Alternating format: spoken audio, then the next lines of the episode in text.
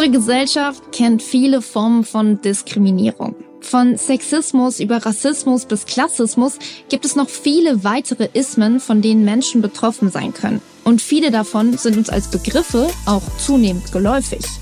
Wofür allerdings noch ziemlich wenig Bewusstsein herrscht, ist ein Phänomen namens Ageism. Zu Deutsch Altersdiskriminierung. Ageismus meint zunächst mal die Benachteiligung und Schlechterstellung von Menschen aufgrund dessen, dass sie ein höheres Lebensalter erreicht haben, also dass sie in die Kategorie Alter fallen. Das sagt Dr. Eva Marie Kessler. Sie ist Professorin für Alterspsychologie und erforscht die vielen sozialen und psychologischen Aspekte des Alterns. Wir wissen tatsächlich aus der Forschung, das ist die gute Botschaft über das Alter, dass heutzutage 70 das neue 55 ist. Allerdings ist es trotzdem so, dass Menschen aller Geschlechter, wenn sie das höhere Lebensalter erreichen, noch keine gleichberechtigten Chancen haben auf soziale Teilhabe. Diskriminierung aufgrund des Alters bedeutet nicht nur blöde Kommentare oder Blicke, wenn eine Frau ab 50 ein Top mit Spaghetti-Trägern oder bauchfrei trägt. Altersdiskriminierung findet sich auf dem Arbeitsmarkt, im Gesundheitssystem, in den Medien und sogar in der städtischen Infrastruktur.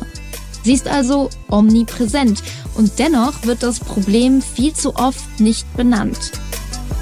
Ageism zu entlarven ist tricky, denn er sitzt tief in unseren Köpfen und ist uns dort selbst meist nicht mal bewusst. Ab wann gilt eine Person überhaupt als alt? Und ab wann für zu alt, um in der Politik tätig zu sein vor der Kamera zu stehen, zu studieren oder sich die Haare zu Zöpfen zu flechten? Gibt es ein Maximalalter für eine berufliche Neuorientierung oder für Rucksackreisen durch Bali? Und wenn ja, wer bestimmt darüber? In dieser Folge von Tabufrei geht es um die vielen Dimensionen von Ageism. Ich bin Franka Frei und ich freue mich, dass ihr zuhört.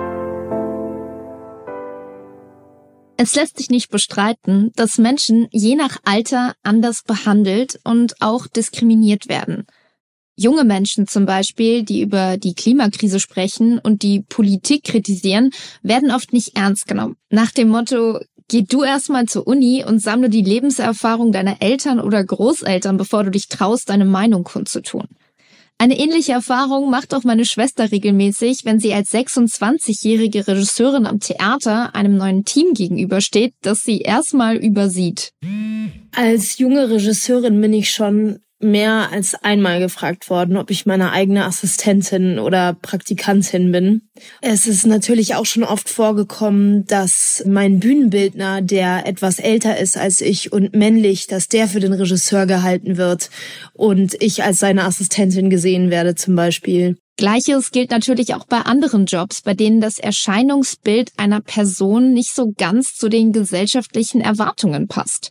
Ria zum Beispiel arbeitet mit Mitte 20 als Ärztin in einem Krankenhaus. Ich glaube, am häufigsten ist es bei der Visite. Man bespricht alles mit den PatientInnen, kommt dann nochmal ins Zimmer und dann kommt die Nachfrage, wann denn eigentlich der Arzt kommen würde. Oder die Visite, die hat es heute noch nicht gegeben. Und man denkt sich so, hey, das haben wir doch eigentlich schon alles bequatscht. Deutlich heftiger betrifft Ageism aber eher ältere Menschen. Gerade das Thema Pflege, dazu hatten wir ja bereits zwei Folgen, zeigt ziemlich deutlich, was es für Konsequenzen haben kann, wenn ein ganzer Sektor politisch strukturell vernachlässigt wird. Oft ist es aber auch so eine situative Grundstimmung, die zu Altersdiskriminierung beiträgt. Oder auch in der Anamneseerhebung dass man da manchmal lieber mit Angehörigen spricht, weil das schneller geht, weil man ja auch in, unter einem enormen Zeitdruck steht, zum Beispiel in der Rettungsstelle. Und das führt dann natürlich zum einen zu einer enormen Bevormundung der betroffenen Personen, aber im Endeffekt auch zu einer Unterversorgung und dazu, dass die älteren PatientInnen dann vielleicht nicht immer die Therapie bekommen, die sie eigentlich benötigen würden. Aber ab wann gilt eine Person denn als alt? Und lässt sich das überhaupt so pauschal beantworten? Laut einer Studie würden die meisten Menschen in Deutschland sagen ab 60. Aber je älter die befragte Person selbst ist, desto höher liegt interessanterweise dabei auch ihre Einschätzung bei der Antwort. Alter ist eben sehr relativ. Wer hatte als Kind nicht die Vision, auf das eigene 25-jährige Ich als Mensch mit Haus, Hof, Familie und festem Stand Standbein Berufsleben. Also mir ging es zumindest so. Und auf einmal bin ich fast 30, lebe nach wie vor in einer WG und reise immer noch mit einem ranzigen Backpack rum wie eine 20-Jährige. Und ehrlich, ich liebe es. Aber werde ich diesen Lebensstil auch noch mit 40, 50 oder sogar 60 führen können? Oder muss ich mich dann wirklich vor komischen Blicken und Kommentaren fürchten?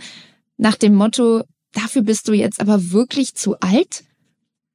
Unser verinnerlichter Ageismus spielt aus psychologischer Sicht eine besonders große Rolle. Das sagt auch Eva Marie Kessler, Professorin für Alternsforschung. Ja, im Laufe unseres Lebens stellt sich ja für uns alle früher oder später die Frage, wie wir uns unser eigenes Alter mal vorstellen. Und zu dem Zeitpunkt sind wir aber dann noch nicht alt und haben noch keine Erfahrung mit dem höheren Lebensalter gemacht. Und dann passiert Folgendes. Und das ist problematisch. Die vormals ausschließlich auf andere bezogenen Stereotype über das Alter, über das Altsein, die übertragen wir dann nach und nach auch auf uns selbst. Das heißt, aus Vorstellungen von alten Menschen werden auf einmal Vorstellungen von mir selbst als alte Menschen. Und dann fängt so eine Art Selbstsabotage an. Wir denken, dafür bin ich zu alt und tun Dinge nicht mehr, obwohl sie uns vielleicht sogar gut tun würden, gerade um altersbedingte Beschwerden zu minimieren oder vorzubeugen. Beispiele dafür sind Sex, Sport, Weiterbildung, zum Beispiel in Sachen Technik oder auch Reisen. Grundsätzlich kann das Hirn und auch der Körper auch im fortgeschrittenen Alter immer dazulernen. Andersherum kann es aber auch sein, dass ältere Menschen ihre eigenen mentalen oder körperlichen Beschwerden nicht ernst nehmen, eben weil sie denken, ich bin jetzt nun mal alt und deswegen ihre Belange auch nicht mit ihrer Hausärztin besprechen. Und vor dem Hintergrund verwundert es dann nicht, dass sehr gut belegt ist mittlerweile in der Forschung, dass besonders dieser verinnerlichte, gegen uns selbst gerichtete Ageismus, dass der schädliche Konsequenzen hat, ja, auf die eigene Gesundheit, auf die eigene Leistungsfähigkeit, auf das Wohlbefinden und sogar auf die Lebenserwartung. Ein Bereich, in dem Altersdiskriminierung für viele besonders spürbar wird, die Digitalisierung. Wenn plötzlich alles nur noch per App oder E-Mail läuft, vom Ticketverkauf bei der Bahn bis hin zur Kommunikation mit der Krankenkasse und selbst die doch eigentlich auf ältere Zielgruppen ausgerichteten TV-Zeitschriften neusprechmäßige Angaben zu Receivern oder Streaming-Plattformen machen, werden alle, die nicht gerade Digital Natives sind, ausgeschlossen. Mit welchen multiplen Herausforderungen besonders ältere Menschen im Alltag konfrontiert werden, wird mir als junger Person oft erst dann bewusst, wenn ich mit meiner Oma unterwegs bin. Und die ist mit 90 echt ein gutes Beispiel dafür, dass auch noch ältere Menschen lernen können, wie man eine WhatsApp-Sprachnotiz verschickt. Wenn die Toiletten im Keller sind für uns Alten, geht das dann leider nicht mehr. Gestern wieder im Theater ging wieder der Aufzug nicht. Das ist natürlich wieder schlecht für ältere Leute. Und ich hatte noch nicht mal einen Stock mit. Aber einen äh, Rollator konnten wir auch nicht nehmen. Und deswegen mussten wir sehen, dass wir die Treppe so hoch kamen. Aber es hat alles wunderbar geklappt. Wenn man will, kann man alles. Logisch. Wenn Aufzüge, Rampen oder Sitzmöglichkeiten an öffentlichen Orten fehlen, werden Menschen mit ohnehin geringer Mobilität, darunter auch behinderte Personen oder Menschen, die einen Kinderwagen dabei haben, noch weiter eingeschränkt und auch daran gehindert, am sozialen und kulturellen Leben teilzunehmen. Und das nimmt wiederum negativen Einfluss auf ihre mentale Gesundheit. Laut Weltgesundheitsorganisation gehen schätzungsweise 6,3 Millionen Fälle von Depressionen weltweit auf Altersdiskriminierung zurück. Depressionen reduzieren wiederum die Lebenserwartung. Ein Teufelskreis. Noch ein Beispiel aus dem öffentlichen Raum. Ampelphasen, die viel zu kurz getimt sind, als dass es auch noch ältere Personen am Stock oder Rollator problemlos auf die andere Straßenseite schaffen, bevor es nicht schon wieder rot ist. Und so geht das Thema Altersdiskriminierung weiter in Gesetze und Regelungen. In Berlin-Brandenburg zum Beispiel dürfen ehrenamtliche Richter und Richterinnen nicht älter als 70 Jahre alt sein. Und auch bei vielen anderen Berufen haben Menschen ab einem höheren Alter nicht mehr die gleichen Chancen. Zwar ist es nicht erlaubt, eine Stellenausschreibung für einen Bürojob von vornherein mit einer Altersgrenze zu veröffentlichen, nach dem Motto neue Mitarbeitende zwischen 25 und 45 gesucht. Oft werden Bewerbungen von Älteren aber trotzdem gleich zur Seite gelegt. Oder es heißt von vornherein in der Anzeige, Unterstützung für ein junges Verkaufsteam gesucht. Na toll, ab wann gilt man denn nicht mehr als jung? Oder eben schon als zu alt, um ein Team bereichern zu können? Banken vergeben in der Regel auch keine Kredite mehr an Menschen im Rentenalter, obwohl sie vielleicht tolle Ideen haben für Unternehmen, die unsere ganze Gesellschaft bereichern würden. Es liegt auf der Hand, dass bestimmte Bilder von Produktivität auch zu fehlender Chancengleichheit führen. Alles muss möglichst schnell gehen. Die Leistungsgesellschaft lässt grüßen. Das sagt auch Eva Marie Kessler. Das Phänomen, dass unsere Lebensläufe so strukturiert sind, wie sie es sind, nämlich, dass wir, wenn wir jung sind, eine Ausbildung machen sollen, dass wir, wenn wir im mittleren Erwachsenenalter sind, dass wir arbeiten sollen und wenn wir alt sind, dass wir dann Freizeit haben. Das sind ja auch Strukturierungen von Lebensläufen, die auch natürliche Begegnungen zwischen den Altersgruppen, zumindest außerhalb der Familie, selten zustande kommen lassen. Und dadurch mangelt es natürlich auch Menschen an Realitätsbezug, was dann wiederum zu einseitigen Wahrnehmungsverzerrungen und Verallgemeinerungen darüber führt, wie die Alten vermeintlich sind. Einfach schlichtweg, weil man im Alltag so wenig älteren Menschen tatsächlich begegnet. Besonders bei Frauen scheint es im gesellschaftlichen Bild eine ganz bestimmte Altersspanne zu geben, in der sie als attraktiver, kompetenter oder sonst wie wertvoller in Anführungsstrichen gelten. Eine Phase, in der sie sichtbarer sind und die spätestens mit dem Eintreten der Menopause eine gesellschaftliche Zäsur erfährt. 2017 ergab eine Studie der Universität Rostock, dass Hauptrollen oder zentrale Figuren in deutschen Spielfilmen überhaupt nur zu einem Drittel von Frauen besetzt werden. Aber je älter die Personen sind, desto krasser wird auch das Ungleichgewicht zwischen den Geschlechtern. Menschen über 50 im deutschen Fernsehen sind schon nur noch zu einem Viertel weiblich und über 60 sind es nur noch 20 Prozent. 50 ist natürlich so ein Einschnitt wie 30. Also ich erinnere mich natürlich daran, als es war, wie ich 30 wurde, auch eine große Sache. Und meine damals sehr, sehr ältere Nachbarin, die mich aber schon als Kind kannte, sagte dann, ja, jetzt bist du ja 30, jetzt ist mal Zeit, die Haare abzuschneiden. Das sagt Silke Burmeister, Journalistin, Autorin und Gründerin von Palais Flux, einem Online-Magazin für Frauen ab 47. Also ich habe das ja einfach so gegründet und braucht natürlich Bildmaterial und geht zu Unsplash. Versuch mal irgendwie eine ältere Frau bei Unsplash zu finden. Egal, was du suchst, Pakete auspacken oder äh, Freundinnen treffen oder eine rauchen. Es gibt sozusagen so gut wie keine Bilder von älteren Frauen. Und das ist natürlich ganz, ganz schwierig, weil wenn diese Bilder nicht existieren, wie sollen wir dann Ideen kriegen? Ich finde immer, Angela Merkel ist so ein tolles Beispiel. Bis die da war, war es nie eine Frage, dass es eine Bundeskanzlerin geben könnte. Dann kam diese Frau und wenn du dann kleine Mädchen gefragt hast, was sie werden wollen, haben sie gesagt Kanzlerin. Das hätten die aber vorher nicht gesagt, weil das Bild überhaupt in den Köpfen nicht existierte. Besonders Frauen in den Medien stehen unter Druck, ein bestimmtes, nämlich nicht nur schlankes, sondern auch möglichst durchgehend junges Ideal zu erfüllen. Sonst werden die Nachteile schnell spürbar. Der kanadische Fernsehsender CTV entließ eine Nachrichtensprecherin nach 35 Jahren vor der Kamera, weil sie aufhörte, sich ihre grauen Haare dunkel zu färben. Wohlbemerkt moderierte ihr Vorgänger das Format, bis er 77 Jahre alt war und das weißhaarig. Und deswegen haben wir zum Beispiel diese Kampagne gestartet, Let's Change the Picture. Da geht es ja um ein zeitgemäßes Altersbild von Frauen in Film und Fernsehen. Also einerseits kommen die zu wenig vor, aber die, die gezeigt werden, die sind so in den 90er Jahren hängen geblieben oder in der Vorstellung von Filmschaffenden, wie Frauen mal waren. Das hat mit der Realität ganz wenig zu tun. Da dreht sich immer alles um Familie, vor allen Dingen um Männer. Die Frauen sind in der Regel verlassen und einsam. Haben sie Erfolg, sind sie verbittert, haben keine Freunde. Sex haben die sowieso nicht und auch sehr eingeschränkte Lebensmodelle. Und das muss sich dringend revolutionieren, dieses Bild.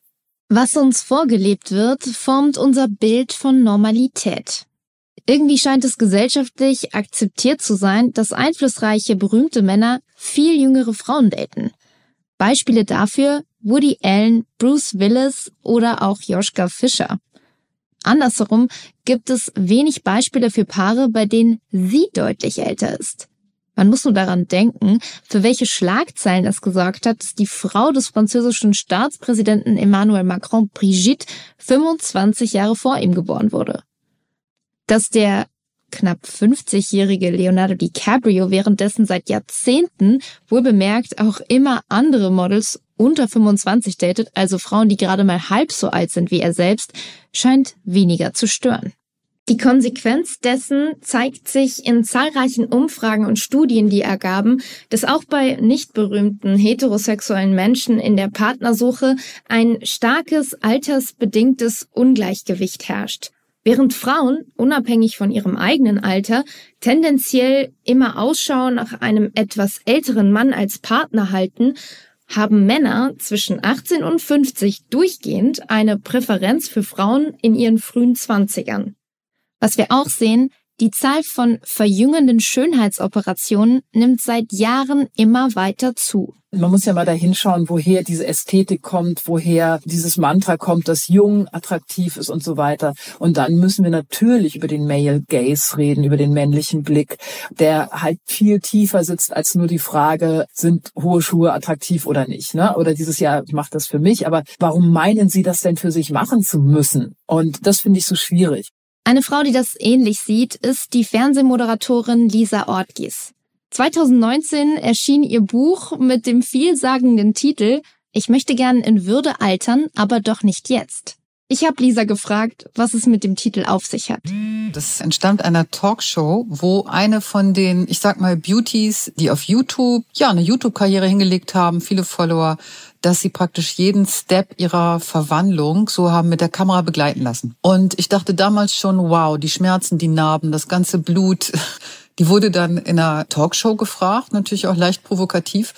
Ja, wo ist das Problem? Möchten Sie nicht altern oder ist das denn jetzt in Würde altern? Also Busen größer und das Gesicht straffen. Ich glaube, die war noch keine 30. Und diese Frau hat mich irgendwie konträr fasziniert, weil ich da zugeschaut habe und man sie von oben bis unten abscannen konnte, während sie da saß, was alles draufgepackt, zusammengenäht oder sonst was gemacht wurde. Und dann sprach man sie halt drauf an und meinte, ja, möchten Sie denn nicht auch in Würde altern? Und sie meinte, ja, ich möchte auch in Würde altern, aber doch nicht jetzt. Wenn von Frauen, die in Würde altern, die Rede ist, geht es oft darum, wie sie aussehen. Dass sie entweder so jugendlich wirken wie kaum eine andere, auch dank Botox oder anderen Hilfsmitteln, oder eben die Falten mit Würde tragen, als wären Falten ein Grund dafür, die eigene Würde verlieren zu können. Nehmen wir überhaupt noch einen Alterungsprozess wahr? Ich halte das für total wichtig. Deshalb finde ich, sollte das Teil der öffentlichen Wahrnehmung auch sein. Im Grunde auch in den sozialen Medien oder wo auch immer auch Nacktheit, um ein realistisches Bild von Altern zu bekommen, weil es gibt ja auch eine gedankliche Dysmorphie, wenn ich mich nur mit diesen Vorbildern beschäftige und glaube, dass das alles glatt und ja, wie in dem, was in den Medien mir vorgespielt wird, bleibt, dann bekomme ich ja auch eine völlig falsche Vorstellung von der Realität und kann das umso schwerer annehmen. Diese Veränderungen, die ja auch eine Geschichte erzählen. Das ist vielleicht auch klischeehaft, aber natürlich hat alles seinen Grund, was sich da in meinem Gewicht, äh, Gesicht oder an meinem Gewicht auch, aber in meinem Körper bewegt. Unsichtbarkeit und Benachteiligung von Frauen intensiviert sich deutlich mit steigendem Alter. Das sieht man nicht nur auf dem Arbeitsmarkt und in den Medien, sondern auch im Gesundheitsbereich. Dazu nochmal Silke Burmeister. Wenn du dir anschaust, was Medizin bedeutet, also Medizin bedeutet, dass Medikamente an Männern erprobt werden, dass überhaupt für die ganze medizinische Ausbildung und so weiter der Mann ja der, der Prototyp ist, auf dem die Wissenschaft basiert. Also die basiert ja nicht auf den Erkenntnissen über den weiblichen Körper, sondern über den männlichen. Und Frauen werden dem dann noch nicht mal angepasst, sondern es mit denen wird das Gleiche gemacht. Zahlreiche Krankheiten, die vor allem Frauen betreffen, und viele davon treten erst jenseits der 40, 50 oder 60 auf, sind in ihren Symptomen weniger bekannt oder werden deswegen oft auch später erkannt und weniger gut behandelt. Wenn eine 65-jährige Frau einen Herzinfarkt erleidet, vergehen im Durchschnitt viereinhalb Stunden, bis sie in der Notaufnahme ist. Das liegt auch daran, dass die als klassisch geltenden Herzinfarktsymptome wie Stechen im Brustkorb, Druckschmerz oder Kurzatmigkeit eigentlich nur bei Männern klassisch sind und bei Frauen eher selten vorkommen. Frühwarnzeichen für Herzinfarkte bei Frauen sind zum Beispiel Rückenschmerzen, Ziehen in den Armen, Übelkeit oder Schweißausbrüche. Und diese Symptome, man kann es sich vielleicht denken, werden fälschlicherweise häufig als Wechseljahresbeschwerden abgetan und dementsprechend falsch oder gar nicht behandelt. In der Folge zum Thema Wechseljahre mit Miriam Stein hatten wir es ja schon. Die Menopause wird im Medizinstudium und in der Forschung krass vernachlässigt dass GynäkologInnen als auch HausärztInnen nicht darauf vorbereitet sind, dass Frauen vor ihnen sitzen und sagen, ich habe dies, ich habe das und ich brauche Hilfe. Das heißt nicht, dass sie Hormone brauchen. Hilfe kann auch anders aussehen. Aber dass die damit überhaupt nicht umgehen können. Und man muss sich ja mal überlegen, das ist A, die Hälfte der Bevölkerung. Und wenn die nicht vorher sterben, dann kommt jede einzelne Frau in die Wechseljahre. Und dass das Wissen auch über die Wechseljahre so ein geringes ist, das finde ich zutiefst sexistisch.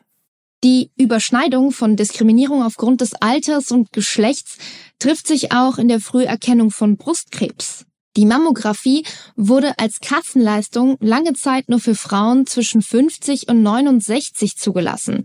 Dabei ist Brustkrebs etwas, das im steigenden Alter häufiger vorkommt. Erst kürzlich wurde die Altersgrenze in Deutschland auf 75 Jahre angehoben. In dem Moment, wo du eben zum Beispiel dich dafür, wo es keine gendersensible Medizin gibt oder gendergerechte Medizin, sagst du einfach, ey, das ist mir egal. Mir egal, was mit euch ist. Wir haben hier den Mann als Maß der Dinge und entsprechend werdet ihr mit Medikamenten versorgt, operiert, obwohl ne, man ja weiß, dass Frauen ganz anders operiert werden müssen und, und, und. Wie so oft zeigt sich auch beim Thema Altersdiskriminierung, dass alles zusammenhängt. Wer schon in jungen Jahren benachteiligt war, bekommt mit hoher Wahrscheinlichkeit im Alter noch schlechtere Karten zugespielt. Generell ist fast jeder vierte Mensch in Deutschland über 80 von Einkommensarmut betroffen. Doch das Armutsrisiko ist bei Frauen im höheren Alter nochmal deutlich höher als das bei Männern. Das liegt daran, dass aus der Gender Pay Gap, also dass Frauen allgemein im Schnitt immer noch 18 Prozent weniger Gehalt kriegen als Männer, irgendwann die Gender Pension Gap wird. Und die liegt schon bei über 30 Prozent. Im Monat bekommen hochaltrige Frauen durchschnittlich 300 Euro weniger Nettoeinkommen ausgezahlt als hochaltrige Männer. Und klar, das alles intensiviert sich noch mehr, wenn wir dann auch noch auf Unterschiede zwischen Ost- und Westdeutschland gucken, auf unterschiedliche Staatsangehörigkeiten, Chancen auf höhere Bildung oder darauf, wer im Erwachsenenalter alleinerziehend war. An der Stelle ist es wichtig zu betonen, hier geht es nicht um ein Aufwiegen von Leid, sondern darum, besser greifbar zu machen, dass verschiedene Dimensionen von Benachteiligung gleichzeitig betrachtet werden müssen, um Diskriminierung auf vielen Ebenen nachhaltig abbauen zu können. Die gute Nachricht ist, wir machen Fortschritte. Unsere Podcast-Gästin aus der Menopausenfolge Miriam Stein hat es mit ihren Forderungen für eine umfassendere Gesundheitsversorgung von Wechseljahresbeschwerden unlängst in den Deutschen Bundestag geschafft. Die Alterspsychologin Eva Marie Kessler vom Anfang dieser Folge ist mittlerweile Mitglied der Altersberichtskommission der Bundesregierung als Resultat der vorhin genannten Studie, die sie dieses Jahr mitveröffentlichte, wird gerade von der Antidiskriminierungsstelle des Bundes gefordert, den Begriff Lebensalter in Artikel 3 des Grundgesetzes aufzunehmen. Das Ziel ist damit, Altersdiskriminierung besser bekämpfbar zu machen. Statt Anti-Aging sollten wir, denke ich, vielmehr zu einer neuen Alterskultur beitragen und Altern als eine wirklich wertvolle Lebensphase ansehen, die uns ja hoffentlich alle irgendwann betrifft. Eine Lebensphase, in der wir uns entwickeln, in der wir neue Dinge erleben, wir brauchen eine neue Kultur des Alters, in der ältere Menschen gleichberechtigt am gesellschaftlichen Leben teilhaben und das auch aktiv mitgestalten können. Kampagnen wie Let's Change the Picture leisten enorm wichtige Arbeit, um älteren Menschen und besonders Frauen die Sichtbarkeit zu geben, die ihnen zusteht. Eine Sache, die Silke dabei gesagt hat, ist mir in unserem Gespräch besonders hängen geblieben. Es soll ja auch gar nicht nur ums Äußere gehen, sondern es geht ja eigentlich um das, was Leute zu geben haben, was sie denken. Und wenn ich mir eben anschaue, das Verhältnis von Jung und Alt in der Gesellschaft, aber wenn ich mir zum Beispiel auch diesen Rechtsruck angucke, dann brauchen wir natürlich gerade die Menschen mit der Nachkriegserfahrung und so weiter, die da jetzt sagen, nee, ist nicht, geht nicht, die die Diskussion führen. Ne? So, das ist ja total wichtig. Nur als ein Beispiel. Es gibt noch ganz viele andere Beispiele, wo der Brain von Älteren gebraucht wird. Und was ich mir so wünschen würde, ist, dass wir tatsächlich so eben generationsübergreifend mehr ins Gespräch kommen.